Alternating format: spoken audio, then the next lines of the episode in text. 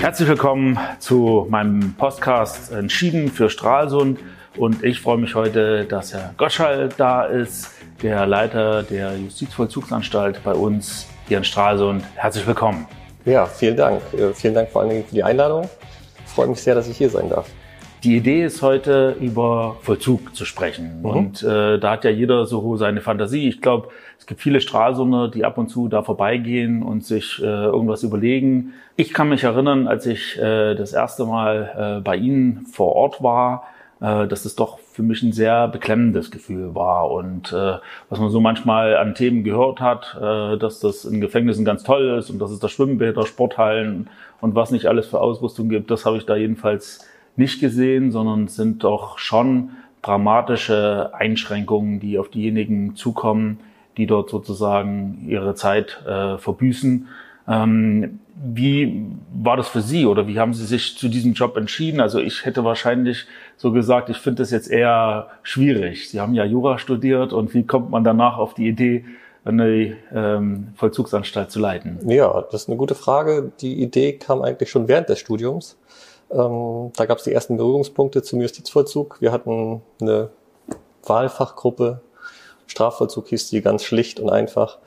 Und da habe ich das erste Mal den damaligen Anstaltsleiter der JVA Waldeck kennengelernt. Der ist mit uns in die Anstalten gefahren. Also Bütze und Waldeck haben uns damals angesehen. Und das hatte eben auch auf mich, äh, also gar keine bedrückende Wirkung, aber eine besondere, weil man eben hinter diese hohen Mauern gucken kann und losgelöst von den Mythen, Klischees amerikanischen Filmen äh, mhm. mal gucken konnte, wie sieht's denn da wirklich aus. Ne? Also und das ist auch das, wofür ich jetzt stehe und angetreten bin äh, als Anstaltsleiter, dass ich gerne mh, hm, in die Öffentlichkeit gehen möchte, er gerne publik machen möchte, was wir hinter Gittern machen, weil ich glaube, da ist ganz, ganz viel Irrglaube im Positiven wie im Negativen. Eigentlich gibt es zwei große Lager. Die einen sagen, ähm, oh, da will ich niemals hin, ja, so wie mhm. unser OB, und mhm. sagt, also das ist beklemmt für mich, das kann ich mir nicht vorstellen, da werde ich depressiv. Und die andere, das andere Lager ist, denen geht's viel zu gut, Klammer auf, weil die mal irgendwann gelesen haben, da gibt's angeblich ein Schwimmbad oder mhm. sonstige Vergünstigungen. Äh, und ich finde, da kann man ganz, ganz viel Aufklärungsarbeit leisten. Und das machen wir schon teilweise in sozialen Medien. Und deswegen fand ich auch, ähm, habe ich mich sehr über die Einladung gefreut für den Podcast. Und der hat mich auch angesprochen von der Überschrift, sag ich mal. Also da müsste ich mal fragen, wer hat sich das ausgedacht? Entschieden für Stralsund fand ich mega gut. Ähm. Also ähm, das habe ich mir vor Jahren äh, mal überlegt, weil äh, im Grunde man entschieden natürlich für die Stadt kämpft, das ist die, der Grundgedanke, aber man sich selbst natürlich auch wirklich mit seinem Leben für die Stadt entscheidet und äh, wirklich auch alles andere hinten anstellt. Und dadurch ist sozusagen diese Aussage entstanden. Also ja. Die hat ein bisschen mehr Hintergrund, ist vielleicht ein bisschen härter, als es so auf dem ersten Wurf klingt, aber tatsächlich, äh, wenn man sich für so eine Aufgabe und so ein Amt entscheidet, dann ist das so ähnlich wie vielleicht auch bei Ihnen. Dann entscheidet man sich mit Haut und Haar dafür. Und so äh, das hat auch manchmal harte Konsequenzen für einen selbst und für die Familie natürlich auch. Ja, wie ist das in Stralsund? Also man sieht von außen relativ hohe Zäune. Viele wissen vielleicht, es gibt auch diesen offenen Vollzug, wo ja jetzt auch nochmal ein Baustein dazugekommen mhm. ist.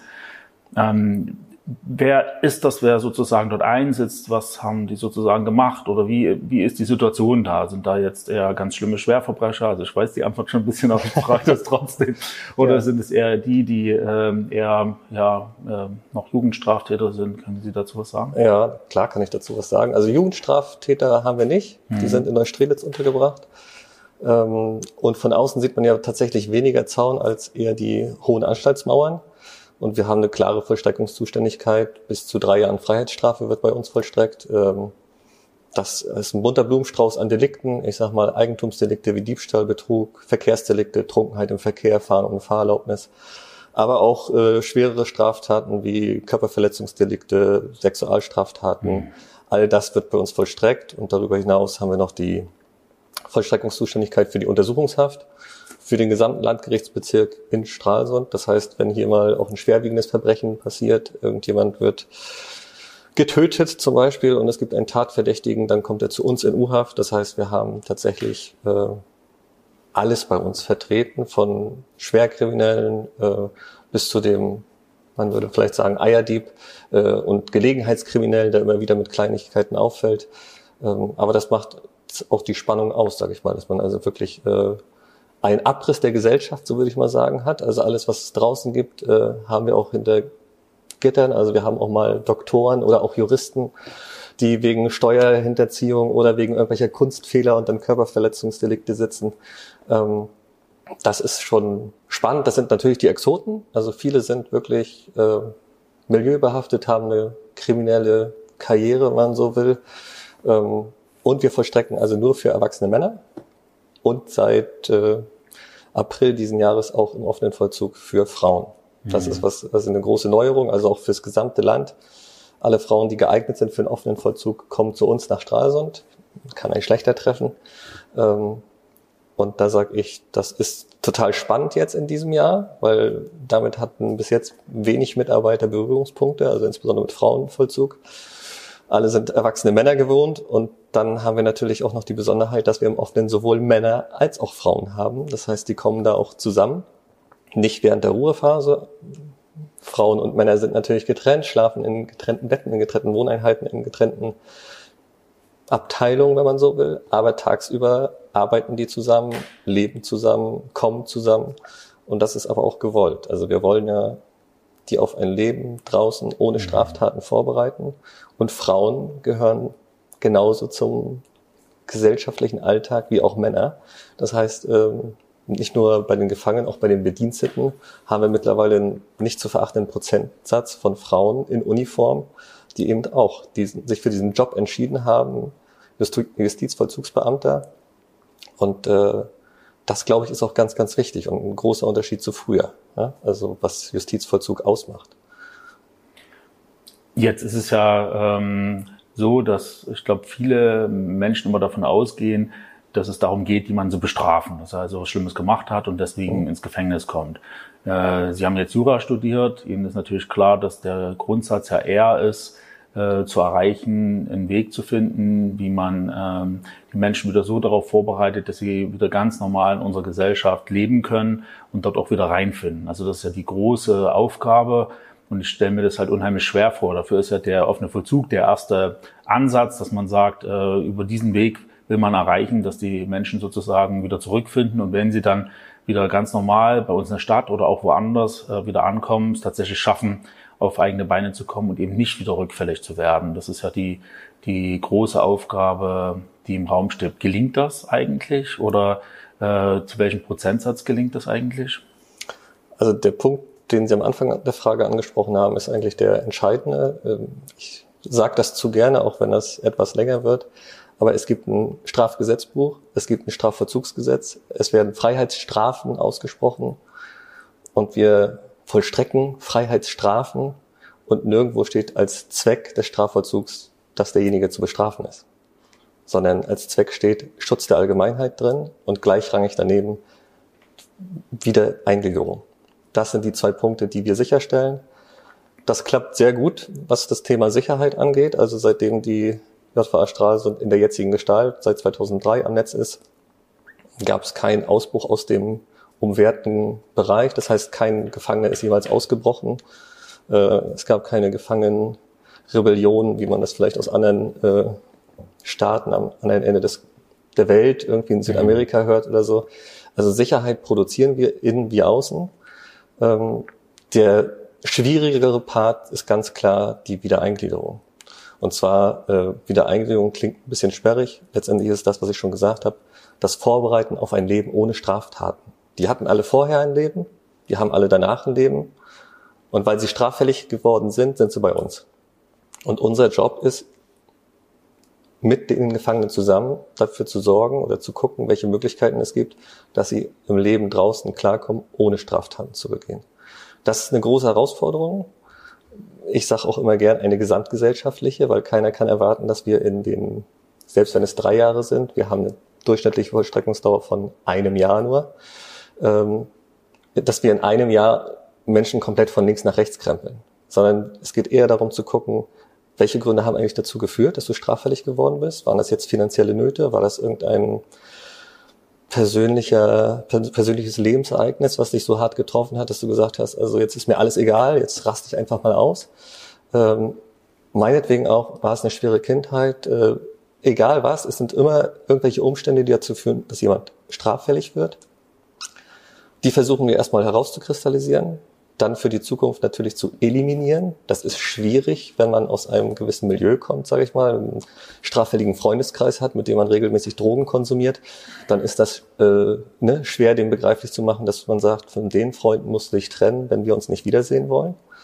Ähm, und man guckt eben, äh, das sind für mich jedenfalls die drei ausschlaggebenden Kriterien, ob der jemand fähig ist, im Arbeitsmarkt wieder integriert zu werden. Also Arbeit ist ganz wichtig, Wohnraum ist ganz wichtig und auch soziale Bindung. Also ich sag mal, eine solide Partnerschaft, bestenfalls eine Familie, für die man Sorge trägt.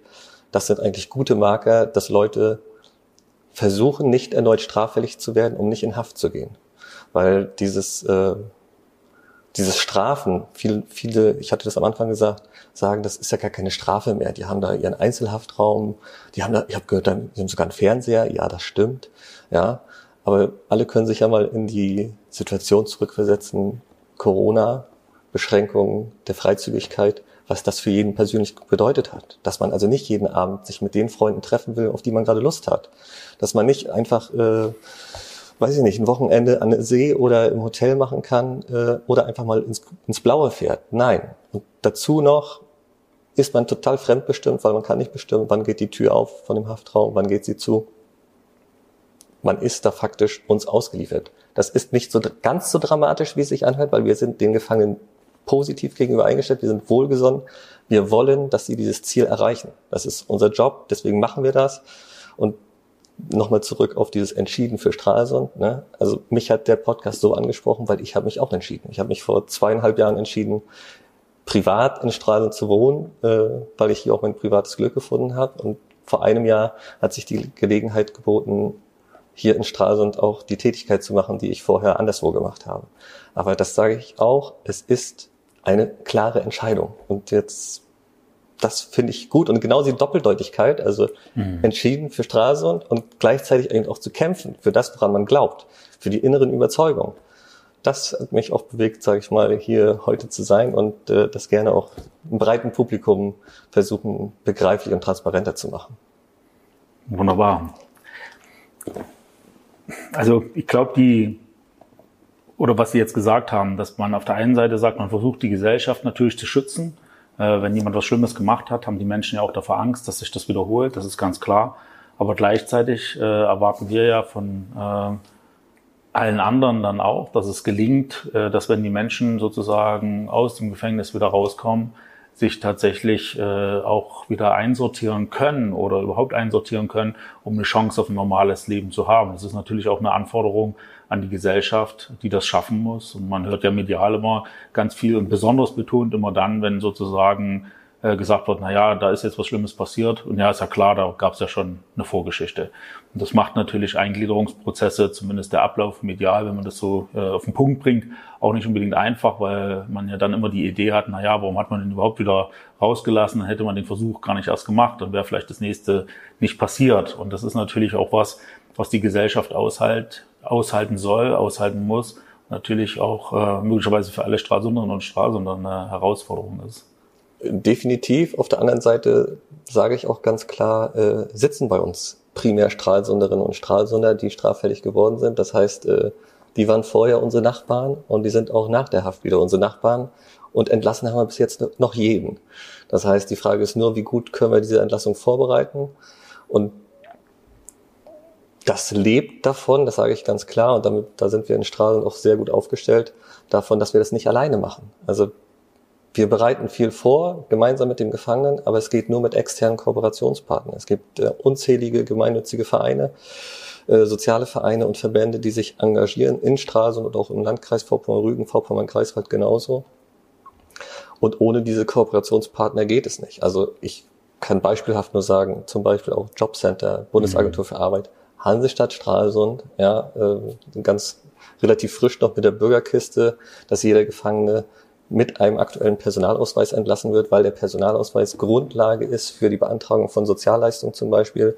Jobcenter, Arbeitsagentur kommen rein in die Anstalt, helfen den Gefangenen beim Ausfüllen der Dokumente, damit ein nahtloser Übergang äh, gefunden wird, wenn es nicht gelungen ist, die in Arbeit äh, zu vermitteln, dass wir zumindest in die ich sag mal, in die, in die Hilfssysteme, die da sind, ja unbestreitbar, sie zu vermitteln, Nachsorgeeinrichtungen, also wenn Suchtproblematiken zwar anbehandelt sind, aber nicht zu Ende behandelt wurden im, im, Strafvollzug.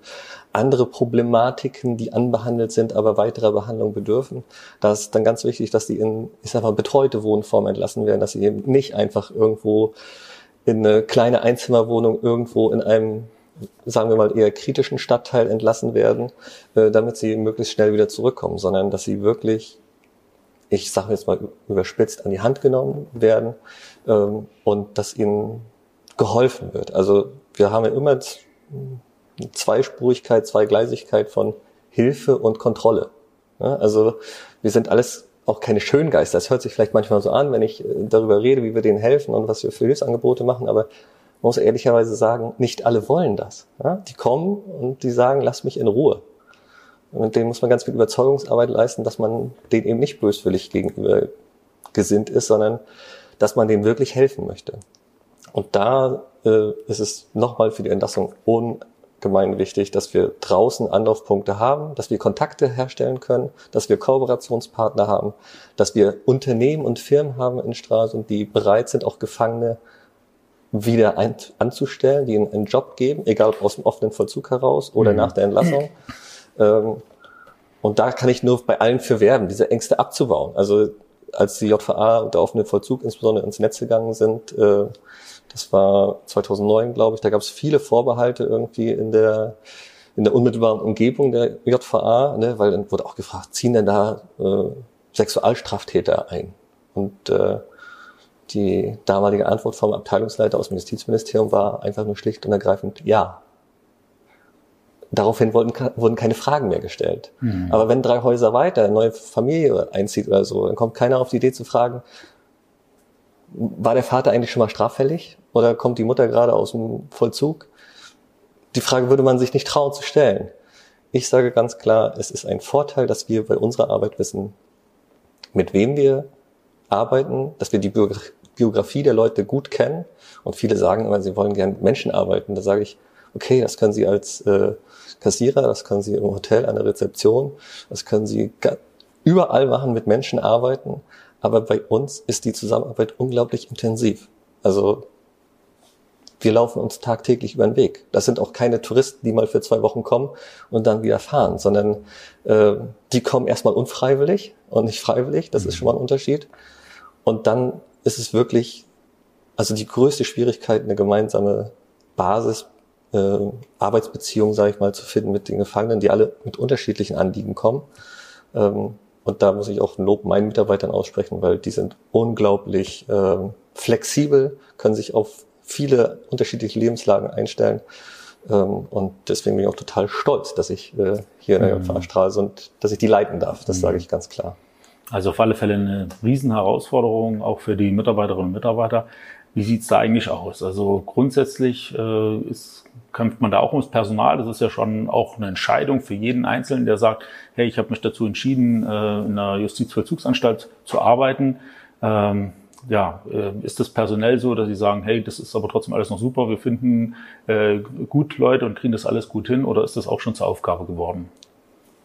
Wie sieht's denn in der Verwaltung der Hansestadt aus? Also wenn ich ganz ehrlich bin, bei uns sieht's noch total super aus, ja. zumindest aus meiner Sicht äh, super aus, dass wir sagen, wir haben auf ganz viele Stellen teilweise noch hunderte von Bewerbungen, also wirklich noch eine Dimension, was man nicht erwartet. Mhm. Aber da kann ich jetzt ganz einfach sagen, das liegt natürlich daran, dass wir die schönste Stadt sind, die man kennt. Also insofern ist es natürlich klar, dass man da vielleicht auch äh, direkt mitarbeiten will und äh, bei der Stadt sein will. Aber tatsächlich gibt es natürlich auch Bereiche, wo das deutlich schwerer ist. Wenn man in speziellen Bereichen Ingenieure sucht, dann ist das schon eine Herausforderung. Das funktioniert auch noch ganz gut, aber da sind es dann halt nie 300 Bewerbungen, sondern drei. Und dann ist man schon froh, dass man die drei hat und hofft, dass es da gut klappt. Ja, also dann profitieren wir wahrscheinlich als JVA auch von diesem Charme, den die Hansestadtstraße und ausübt. Ähm, wir haben eigentlich auch nach wie vor gute Bewerberlage. Also es werden jährlich mehrere äh, Stellen für Anwärter, das ist ein zweijähriger Ausbildungsberuf bei uns für die, die äh, als Justizvollzugsbeamter starten wollen. Ähm, die wir haben einfach die Bewerberzahlen. Also wir haben auch um die 100 Bewerber, allerdings dann für circa 20 Stellen. Manchmal haben wir auch 150 Bewerber, in, in Spitzenzeit mal 200. Mhm. Ähm, aber es reicht immer noch, um eine vernünftige Auslese äh, hinzubekommen. Also mhm. wir sagen ganz klar, wir brauchen Menschen, die einerseits konsequent sind, aber andererseits auch menschlich sein können. Und auch menschlich im Umgang mit Menschen, die vielleicht Straftaten begangen haben, die einem persönlich nahegehen, die man nicht gut heißt. Das mhm. machen wir natürlich auch nicht.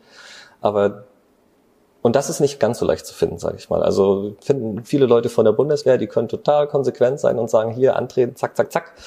Ähm, aber da dann auch zu sagen, hey, ein freundliches Guten Morgen, ein nettes Wort tagsüber ist auch Resozialisierung, gelebte Resozialisierung in Haft.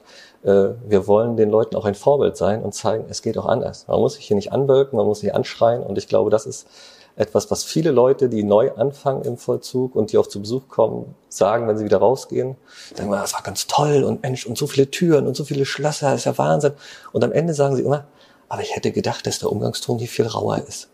Mhm. Und das zieht sich von äh, einfachen Besucher bis hin äh, zu Ministern, die uns mal besuchen, die dann sagen, das gibt's ja gar nicht. Die Bediensteten müssen sich nur angucken und die Gefangenen wissen, was sie tun müssen. Mhm. Und das ist, glaube ich, äh, ein Gefüge von sozialer Sicherheit, was wir oder auch meine Vorgängerin mit ihren Mitarbeitern geschaffen hat, was ich vorgefunden habe. Ähm, und das ist einfach ein schönes Arbeiten, das muss man so sagen. Also wenn man sozusagen sich für eine große Aufgabe entscheiden will, dann ist es im Grunde Justizvollzug, weil man natürlich auch einen Riesendienst an der Gesellschaft leistet und seinem Land natürlich an der Stelle auch eine großartige Sache zurückgibt. Also das in jedem Fall. Ähm, und also ich sage auch, es, auch da gibt es eigentlich nur zwei Lager. Das sage ich auch jedem Anwärter, der kommt. Ich sage, wir testen Sie, wir gucken, ob Sie zu uns passen. Bitte gucken Sie auch, ob Sie zu uns passen. Also mhm die Anwärter selber müssen sich auch entscheiden. Und sicherlich haben wir, wie jedes Amt im öffentlichen Dienst, das Thema Sicherheit und ähm, also finanzielle Sicherheit, mit dem wir punkten können und nahezu Unkundbarkeit. Aber wenn das der alleinige Ansatz ist, in den Justizvollzug ja, zu gehen, nicht, ne? dann genau. sage ich ganz klar, Leute, ihr werdet nicht glücklich. Mhm. Ja? Also es muss eine innere Überzeugung sein, und deswegen sage ich auch, wir gucken genau, wer da kommt. Die sollen bitte auch genau gucken, damit die zufrieden sind. Also ein Großteil unseres Lebens verbringen wir auf Arbeit. Also das, äh, ein Großteil der Arbeit nimmt der OB wahrscheinlich mit nach Hause, der Anschlussleiter mhm. ab und zu auch. Mhm. Äh, soll man nicht machen. Äh, trotzdem, wenn das mehr Berufung als Beruf ist, macht man das einfach. Ich erwarte nicht, dass, dass äh, bei jedem Mitarbeiter die gleiche Grundmotivation da ist wie bei mir. Also das wäre unfair, diesen Maßstab anzulegen. Aber ich finde, äh, Sie müssen sich darüber klar sein, das ist jetzt der Job, den Sie die nächsten 20, 30, 40 Jahre machen wollen. Und wenn Sie sagen, ich will das eigentlich nicht, dann sollen Sie es auch eigentlich von Anfang an nicht machen. Also das ist meine innere Überzeugung, weil man braucht viel innere Überzeugung, man hat wenig Erfolgserlebnisse in Haft, weil ganz einfach die Erfolge, die wir haben, die, die wir erfolgreich resozialisieren, die, die, sehen, die sehen wir ja. bestenfalls nie wieder ja. oder bestenfalls vielleicht mal irgendwo äh, an der Kasse im Supermarkt äh, und die begrüßen einen dann auch relativ freundlich. Also das ist ja auch so, dass da viele erstmal Ängste haben und sagen, wie ist das, wenn ich raus bin und den draußen begegne? Also die meisten sind draußen auch genauso freundlich wie drinnen auch. Mhm. Ähm, nur das uns ernsthaft oder den Mitarbeitern ernsthaft Dankbarkeit widerfährt, das ist relativ selten im Vollzug. Ja, sondern da geht es immer um Scheißregeln, wer hat diese Scheißregeln gemacht? Äh, ne? Ähm, und darum geht's auch. Also dieses Korsett ist natürlich im Vollzug deutlich enger als draußen, aber wir sagen auch, wer es nicht schafft, sich drinnen an Regeln zu halten, der wird es draußen auch nicht schaffen. Deswegen ist es auch ein Erprobungsfeld, egal ob geschlossener oder offener Vollzug. Aus dem offenen hat man natürlich deutlich mehr Freiheiten und Wiedereingliederung ist deutlich leichter. Gab es das mal auch, dass ähm, jemand sich Sorgen gemacht hat oder eher gesagt hat, na ja, hoffentlich klappt das alles da draußen? Ähm, also ich kann ganz kurz darauf antworten. Natürlich überwiegt bei allen, die entlassen werden, die Freude, dass sie entlassen werden. Ja? Und wir haben jetzt keinen, der jetzt irgendwie mit Tränen in den Augen dasteht und sagt, Herr Gottschall, ich möchte gerne hier bleiben, es war so schön bei Ihnen. Das wäre ja auch widersinnig. Also, äh, also das wollen wir gar nicht. Hat es das einmal gegeben, dass einer äh, gesagt hat, ich will hier eigentlich nicht mehr weg? Also es, es gibt ja auch so eine Angst, weil man weiß genau, was dann draußen darauf, da passiert. Genau, oder? darauf will ich gerade hinaus. Man hat das also im Kurzstrafenvollzug relativ selten. Im Langstrafenvollzug hat man das eher und auch häufiger, wenn Leute also Jahrzehnte in Haft waren. Also dieses, was ich gerade gesagt habe, dieses Fremdbestimmte, diese mhm. starken Strukturen, starkes Regel, äh, Regularium. Äh, wenn die das gewohnt sind, dann kommen die auch ganz ehrlich und sagen, ich habe Angst, dass ich das draußen nicht schaffe. Mhm. Ich weiß nicht, ob ich das schaffe. Und wir selbst haben alle Angst, dass wir es draußen nicht schaffen. Ja, also, ja, das, also, ist das, ist, das ist schön, schön zu hören, dass es dem OB nicht anders geht als, als natürlich. Als, weißt du nie, was am nächsten Tag passiert. Du also, weißt, das ist so, das ist so das Verrückte auch in der in der Welt. Ich will, ich will jetzt gar nicht zu weit, aber was war das Einzige, wo die vielen Menschen in der DDR gesagt haben, na ja, das war, also seid ihr alle viel zu jung, aber das war manchmal auch ganz gut, dass man Randgrößen hatte, die klar definiert waren. Mhm. Und was muten wir unseren Kindern heute zu? Alle denkbaren Freiheitsgrade. Das ist wie eine Gleichung, wo man berechnen muss und hat unendlich viele Freiheitsgrade. Das ist verdammt kompliziert. Ja. In der Mathematik wie im Leben. Das ist tatsächlich ein Punkt. Und ich kann mir das gut vorstellen, dass wenn man jetzt wirklich über Jahrzehnte klare Regelungen hat und dann sagt, ich soll da raus, ich hätte da wahrscheinlich, wie jeder, den das da betrifft, erstmal Angst. Genau. Und das gibt's auch bei Leuten, die ich sag mal, Suchtproblematiken haben. Also gerade Alkohol ist ein, mhm. ein Thema bei eher älteren Gefangenen, die dann also wirklich äh, stark alkoholabhängig sind, sich bei uns erholen, weil es bei uns kein Alkohol gibt, ja, und die dann auch jetzt äh, demnächst entlassen werden, hatte ich gerade vor einigen Tagen, dass er auch gesagt hat, na ja, ich bin schon ein bisschen aufgeregt, ob ich das draußen schaffe ich bin so stolz auf mich, hier schaffe ich das. Und die haben natürlich auch eine Eingewöhnungsphase, Entzugserscheinung, machen all das durch mhm. äh, und sind dann selber auch stolz, dass sie es irgendwie schaffen und sehen, sie schaffen es und haben trotzdem die Befürchtung, wenn draußen sie einkaufen gehen, dass sie am Bierregal im Supermarkt oder am Schnapsregal nicht vorbeikommen, ohne zuzugreifen. Das ist, äh, also das bewegt mich dann auch, wenn die sagen, ich habe dann Angst und deswegen sage ich nochmal, entscheidend sind externe Partner, Nachsorgeeinrichtungen, Vereine, die sich dieser Leute annehmen. Wir haben natürlich staatliche Strukturen mit der Bewährungshilfe, aber nicht jeder, der entlassen wird, wird auch auf Bewährung entlassen. Sprich, wenn die ihre Strafe komplett absitzen, dann sind die erstmal raus aus dem System und dann ist ganz wichtig, äh, gerade für die, die eine lange Zeit äh, verbüßt haben, dass die irgendwie Kooperationspartner haben und kennen, die sie also schon in Haft kennengelernt haben, weil dann die Berührungsängste anders sind. Also ich sage mal, wenn der seinen Sachbearbeiter im Jobcenter idealerweise kennt, dann hat er weniger Hemmungen, dahin zu gehen und zu sagen, ich komme aus dem Gefängnis, mhm. äh, als wenn der da hinkommt und sagt, hm, ja, also ich hätte gern einen Antrag gestellt und übrigens, ich bin gestern entlassen worden äh, aus dem Gefängnis. Ähm, das ist schon so, dass das, glaube ich, ganz, ganz entscheidend ist, dass die Gesellschaft ihren Blick dafür weitet und sagt, okay, Sicherheit macht die Anstalt, da sind wir raus. Wenn es um Wiedereingliederung geht, müssen wir alle im Boot sein. Nur so sind kann, wir alle gefragt, genau darauf. Ne, nur so kann es gelingen. Mhm. Also ich bin dankbar, äh, dass wir ähm, nicht nur bei den Behörden, sondern auch viel im Ehrenamt äh, Menschen haben, die sich dafür einsetzen, nicht nur zu sagen, wir müssen Angst haben und uns Sorgen machen, wie es dann weitergeht, wenn diejenigen äh, sozusagen wieder bei uns in der Gesellschaft sind, sondern sich dafür einsetzen, dass die Integration erfolgreich ist. Gibt es dazu Zahlen? Kann man sagen, wie oft schafft man das? Ähm, zu sagen, wir haben was Großartiges gemacht, nämlich dass wir die Menschen im Vollzug nie wiedersehen, die hier schon mal waren? Mhm. Also ich bin total dankbar für die Frage, weil äh, tatsächlich gibt's glaube ich, kaum äh, einen Bereich der öffentlichen Verwaltung, der so gut evaluiert ist wie, der, wie den Strafvollzug. Also alle finden das total spannend und wollen immer forschen. Und natürlich geht's auch äh, insbesondere um die Rückfallquoten. Und die sind eigentlich überraschend gut. Also wenn man sich das mal anschaut, dann haben wir, glaube ich, ähm, nach den letzten Studien, die ich gelesen habe, immer so eine Rückfallquote von 20 Prozent, also Wiederinhaftierungsquote 20 Prozent innerhalb von drei bis fünf Jahren. So, das heißt im Umkehrschluss 80 Prozent schaffen 80 Prozent schaffen das, zumindest länger draußen zu bleiben, innerhalb eines bestimmten Zeitrahmens. Also die meisten Studien beschränken sich auf drei, fünf oder sieben Jahre nach Haft. Und dann gibt es unterschiedliche Quoten. Klar, äh, die Quoten bis Dreier sind die niedrigsten, danach steigen sie leicht. Aber man kann wirklich sagen, ich sag mal, drei Viertel der Leute schafft es für einen längeren Zeitraum nach der Inhaftierung nicht mehr so straffällig zu werden, immerhin, dass er nochmal neu in Haft kommt.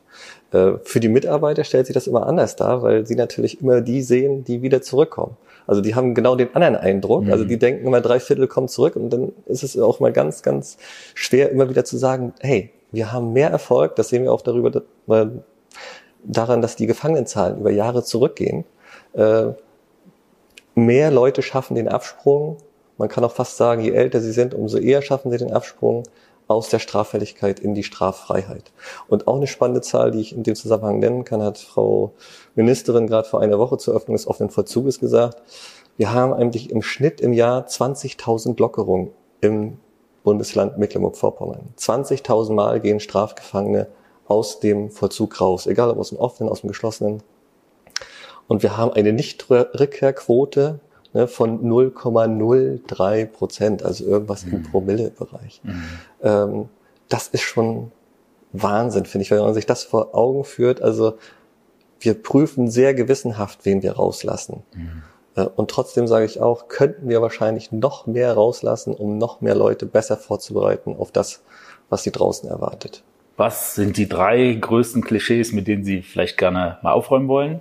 Ähm, also ein Klischee, was uns begegnet ist, auch im Rahmen unserer Öffentlichkeitsarbeit, äh, war, dass wir vor einiger Zeit schon angefangen haben, äh, die Gefangenen mit Sportschuhen auszustatten. Also das ist normal.